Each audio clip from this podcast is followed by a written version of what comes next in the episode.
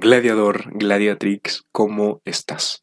El día de hoy te saludo de esta manera debido a que quiero contarte la historia de vida de uno de los tuyos, de un personaje histórico sumamente famoso que dedicó su vida y muerte a luchar por sus ideales, por sus creencias, de una persona cuya vida fue el reflejo de una batalla librada sobre la arena contra tremendas injusticias, conflictos, vicisitudes y retos, pero que siempre mantuvo firme sus ideales, que luchó por aquello que creía correcto, que luchó por aquello que creía justo, que luchó por aquello que creía debía de hacerse. Seguramente ya te estarás imaginando la vida de quién es, y sí, el día de hoy te hablaré sobre la historia y vida de Espartaco.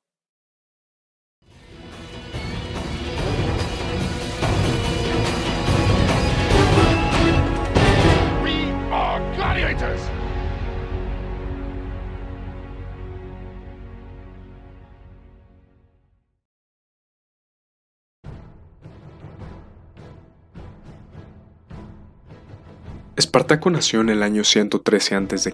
en la región macedónica de Tracia, en Grecia.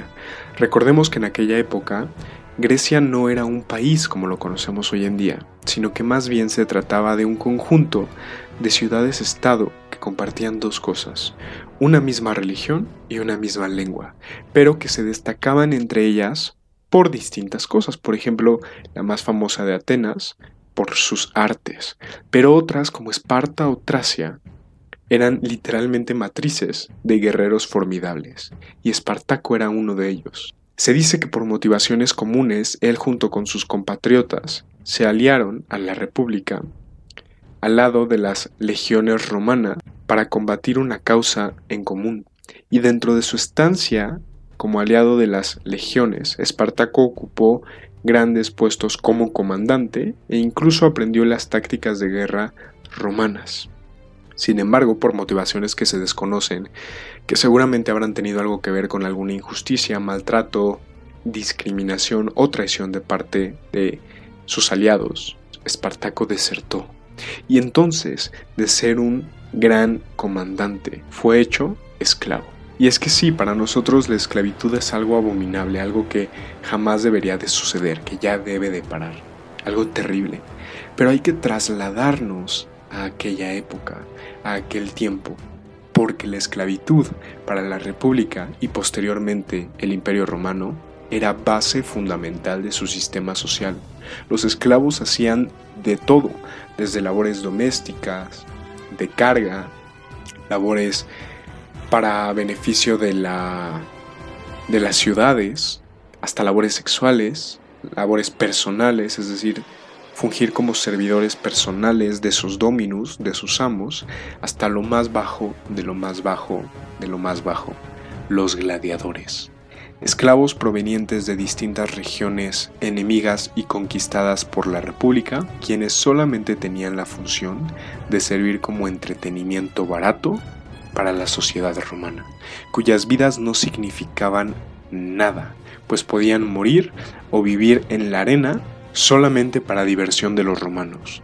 Y Espartaco fue vendido como un gladiador, debido a sus habilidades guerreras aprendidas de forma pues natural y también durante su estancia como aliado de las legiones. Lentulo Batiato, un lanista de la región de Capua, fue quien lo compró. Y realmente de la estancia de Espartaco en la escuela de gladiadores de Capua no se sabe mucho, sin embargo sí se sabe que fue un extraordinario guerrero, gran gladiador, a quien lo destacaba sobre todo su capacidad de liderazgo, esa capacidad de influir en las mentes de los demás, de sus hermanos gladiadores, buscando una sola causa, y es que Espartaco estaba harto de los malos tratos, de las injusticias y de no tener libertad. Para él ninguna persona debería ser esclavizada, sino que todos deberían tener la posibilidad de vivir libres. Así que él, junto con 200 hermanos gladiadores, promovieron lo que jamás antes se había visto, una rebelión y escapatoria de una escuela de gladiadores. De los 200 que comenzaron esta rebelión, solamente la concluyeron 70, quienes asaltaron una carroza llena de armas, las tomaron y se refugiaron en el monte Vesubio. La República, al menospreciar a estos simples esclavos, enviaron a un comandante sin experiencia, Caius Claudius Glaber, a acabar con la rebelión, quien pensó que lo único que tenía que hacer era esperar a que arriba del monte Vesubio se murieran de hambre y de desesperación y entonces tuvieran que descender por el único camino, esperarlos ahí y entonces masacrarlos. Sin embargo, él no tenía idea de que estos no eran simples esclavos, eran máquinas de matar. Eran personas que entrenaban todos los días con un solo objetivo, que era sobrevivir, y que estaban liderados por alguien sumamente inteligente. Así que Espartaco lo que hizo fue formar cuerdas con ramas de vid, descender sin ser vistos por el ejército de Glaber, masacrarlos y acabar con él. Y así fue ganando guerra tras guerra tras guerra, acabando a numerosos generales como Varinius, y entonces pasó de tener 70 suyos a formar un ejército de aproximadamente 100.000 hombres, al que todos los días llegaban más y más esclavos que escapaban de sus amos y salían a su causa a favor de la libertad. Los esclavos superaban aproximadamente 5 a 1 a la población romana, por lo que si estos en conjunto decidían rebelarse, suponía un grave peligro para la estabilidad y para la República. Así que el Senado envió a la única persona dentro de toda la República que podía terminar con Espartaco, al hombre más rico de toda Roma, a Marcus Crassus, a terminar con la rebelión definitivamente. Espartaco supuso una enorme resistencia inicial a Crassus, quien incluso tuvo que castigar a su ejército a través de algo llamado el diezmo, que era simplemente elegir uno de cada diez hombres al azar y ser asesinado por sus compañeros solamente por el hecho de haber abandonado el campo de batalla, de temerle más a su adversario que a su propio comandante. El Senado, a ver la incapacidad de Marcus Crassus para terminar finalmente con la rebelión de Espartaco y los suyos, envió a otro gran general, al carnicero Neo Pompeyo, quien se encontraba en la región de Hispania, a sitiar por otro lado Espartaco, quien entonces ya no tenía la posibilidad de atacar Roma, pues su ejército no estaba realmente preparado para hacer algo así, para luchar en campo abierto.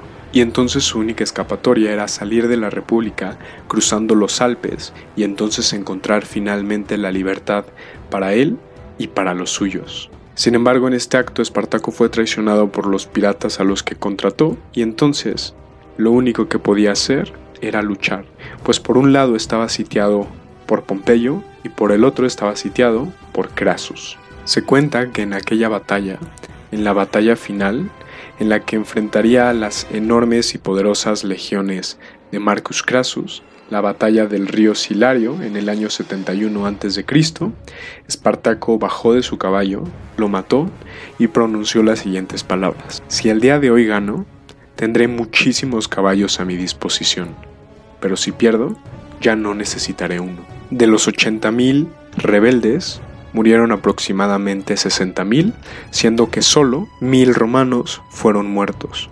El cuerpo de Espartaco jamás se encontró. Espartaco no consiguió lo que quería en ese preciso momento. No consiguió obtener la libertad de sus hermanos. No consiguió acabar con la esclavitud. Sin embargo, él estuvo dispuesto a vivir y morir cada segundo de su vida por sus ideales, por lo que creía correcto. Y en el corazón de todos los hombres posteriores a él de todos los hombres que lucharan a favor de la libertad, Espartaco sería una enorme inspiración. Yo quiero preguntarte, ¿cuáles son tus ideales? ¿Cuáles son tus valores? ¿Qué tan dispuesto estás a defenderlo? Porque hoy en día vivimos en una época muy laxa, en donde encontrar a alguien con honor, encontrar a alguien con palabra y encontrar a alguien que defienda su esencia es sumamente difícil. Pero dentro de esta revolución es lo que queremos formar. Personas valientes que están dispuestos a vivir coherentemente, a vivir defendiendo lo que creen que es correcto. Espero que esta historia este gran personaje te haya inspirado tanto como a mí. Hay una serie incluso de él que te recomiendo, eh, te recomiendo verla, es muy buena. Y espero que realmente haya movido algo dentro de tu corazón que te inspire a vivir por aquello que crees más importante.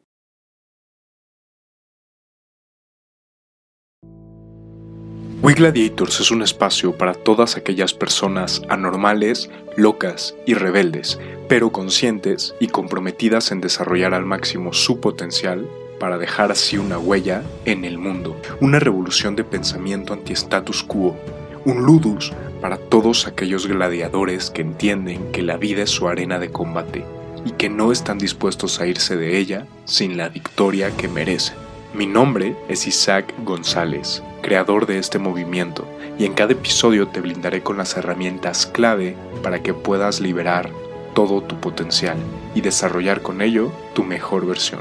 Me da un enorme gusto compartir contigo este espacio y te veo en el siguiente episodio. Saludos, gladiador.